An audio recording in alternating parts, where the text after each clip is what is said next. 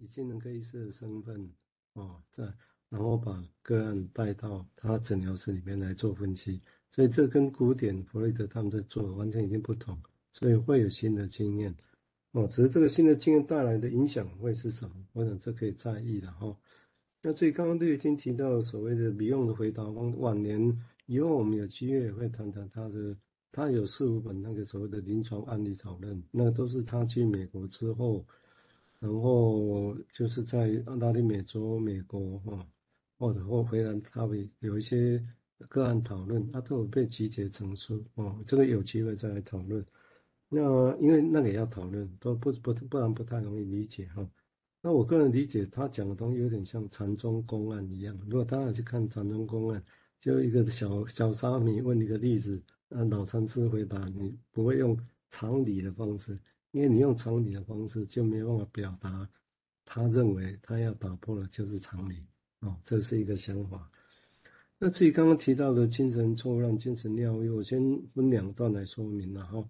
一个就是说，我们虽然其实有了精神错乱的说法啊，譬如说精神总会变成诗的精神尿意，以这案例来想了哈。如果我们努力要想的话，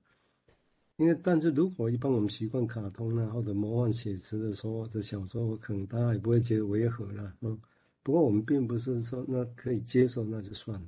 啊，而是我们还是有兴趣要理解其中所隐含的心理的意涵嘛，包括比用像当年一样。那坦白说，目前哦。了解跟想象这些潜在的可能、心理的可能性来讲，对一般的精神医疗，嗯，我在医院也做了三十几年的精神科医师，所以一般来讲，对精神医疗的应用，其实可用性是很低的，这是事实啊。我个人也知道很低，不止在我工作的松德，在其他医院，我觉得大致也是这样。那我怎样说明何以它还是有它的重要性哈。首先，我们不太可能直接和这些病人说明这些了哈，包括刚刚听到的。第二，我们也大致很难被其他的精神科医师接受了哈。第三，说了是不是除了个案只是纳闷说不或者不了解，或者其实会不会更妄想更有敌意？这也不可能，不是不可能了哈。所以这要怎么说？这个在临床上就有它的，呃，还还有其他因素设在里头。因为这就涉及到我们昨天，比如说建六建六医师也提到说，对于精神病患者来说，哈，或者一般人跟我们讲的原始性来讲，哦，这些说明其实无法让他们可以真的连接起来，哦，因为他们你的前世就刚刚提到，你不是对那有兴趣，而只是你讲过这个前世，他们没有能力连起来，哦，那而且从而可能变成能连起来之后，才有办法再思考跟消化的材料嘛。哦，比如说，昨天建六也提到说，那些可能被连起来而可以意识来思考的，其实常常是比较所谓的 neurotic 精神官能症患者一个层次上的一个内容。哦，那这种，但是这些因为都是很破碎的，破碎的 psychotic part 来讲的话，那其实是很难连呐。哦，但是我刚才提过，Beyond 的说法来讲，是人也有很这一部分。尤其是人零到二岁的经验，而零到二岁的经验其实是影响人的人格最深刻的时候啊！我想这个要这样来连，那请这样来想，你才有办法知道说，我们读这一篇的 Attack on Lincoln 到攻击成脆脆便便，或者所谓的精神尿意这个事情是怎么回事啊？我想，也就是因为没办法成为他思考的材料，没办法连起来，所以就散散的，对他来讲就没有用的东西哦，像个尿意一样。而不是可以帮忙思考的精神粮食啊，完全不同。好，先讲到这里，我们先请瑞金来说明，谢谢。嗯，好，那 昨天是讲到刚刚那个蔡医师有讲到那个建佑昨天讲的那个部分嘛？哦，那我是想到说，其实晚年哦，就是。他到底有多疯哦？就 Beyond 到底有多疯哦？他他在写那个未来回忆录，哎，想奇怪，这名字就蛮疯的哈。未来怎么回忆呢？哈，未来回忆录当中当中，很多人读了第一眼就觉得他疯了这样子哦。但是这三本书真的有很多的想象啊。哦。那呃，他好像晚年是我我觉得是走到蛮深的。那那个深是有一种精神上的，或者说那种态度上，已经可能不是呃，他他早期哈，甚至用数学啊、逻辑啊、科学理性啊，想要找到一些真理的方式哈，那比较不是这样，他后期就是真的是用一种。一样是一种很难理解的另外一种困难的方式，但他自己是说，哎，要用一种艺术的方式来理解这个此时此刻在传达事物的真相，这样子。那如果用艺艺术的观点来看，那个所谓的精神尿液啊，或者那个诗哈，就那个丹丹那个台语哈，就是那个诗诗的这种这种感觉跟意象哈，那他就说，他他就经常就是在勉励。呃，新的学新进者或新的学习者，哈，学精精神分析的一些学学习者，这样他就说，如果你要学习精神分析的话，你必须是一个艺术家啦。那因为他说，曾经有一个病人就告诉他说，如果我有一架钢琴的话，我就可以帮助你了解我在说什么。啊，所以他 Beyond 他后期有时候讲话也比较年纪比较大，哈，也比较直接跟挑衅，哈，或者说有一点点的讽刺。他就说，如果你们不是艺术家的话，你们应该要换工作，哈，不应该做治疗师的。好，但是他就说不用害怕，那那因为是呃，如果我们是艺术家的话，就需要回到我们自己的一些梦，或者是呃，只要回到我们自己的一些想象、哦幻想里面去试试看，这样。好，那就先到这，好，好。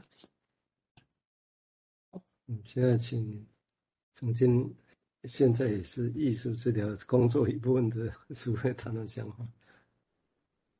哎，好，瑞君刚才谈到那个，哎，Beyond 就是说，哎，你给我一台钢琴，我可以把把我所知道的东西弹出来给你。我觉得到这边已经是一种意会，或者是我们前几天讲讲的那种直觉，就是变你透过一种音乐的形式或一种美的形式，然后去感受对方所感受到。我觉得在 Beyond 的后期啊，或是应该是 Beyond 后来所超越的有一个部分，应该是他觉得要跟那个个案同在的感觉，就是那个分析师能够是不是只有在你的位置，然后去去理解个案，然后他脑袋的东西，而是你仿佛就是好像那个投射性认同，你是能够先在那个他投出来那些碎片里面去经验自己在那些碎片的感受，然后再就是他讲的那个。贝塔的跟阿法的那个部分，就是最后把那个阿法的部分消化以后再还给个案，然后那个部分个案他最后才能够去接收到。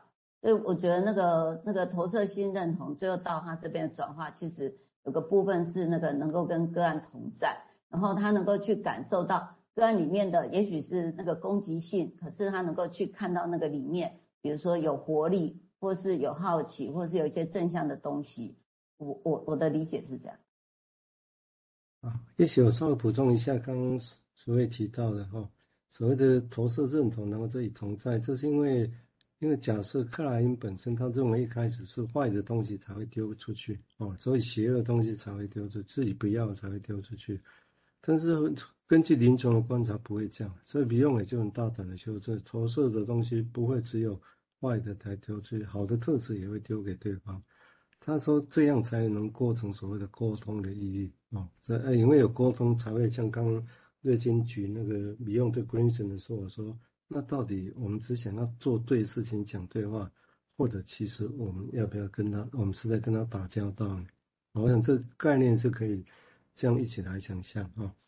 那这个地方当然也提到我们先前。”提到哈，那至于刚刚对是不是艺术家？什么叫艺术家？Beyond 有他自己的定义了。好，我想这个一开始他是很严谨的科学家，严谨的一塌糊涂，所以晚年其实也是整个很大的转变了哈。不过我们讲，既然这案例说明，我刚刚提过，很难很难用到精神病患者的身上，因为我我们在松德三十几年都是跟这些患者在打打交道啦，互动比较多哈，其实也学习到很多了哈。学习到什么很困难？我想这这个是重点。那那是我说不用理念就缺乏意义呢？其实刚好相反啊，他的这些经验跟诉说，不但成为当代金融分析的重要宝典哦，就算当年把他论点，尤其把他晚年的论点当做是一个哦，这案例当做是啊一个蹊跷啊没用啊，呃，这样来想他骂他的人。也许现在会后悔，如果还活着，搞不好现在后悔他们当初其实看错眼了。因为你用这这些观察跟说法，的确开展了哦。对当年来讲，当或者威尼口在早一九七零年代就说出来，就说在当年就有了诊疗室里面的个案，早就不再是弗洛伊德那个时代宣称要做的那些精神官能症的个案件，因为后来大部分是都有零到二。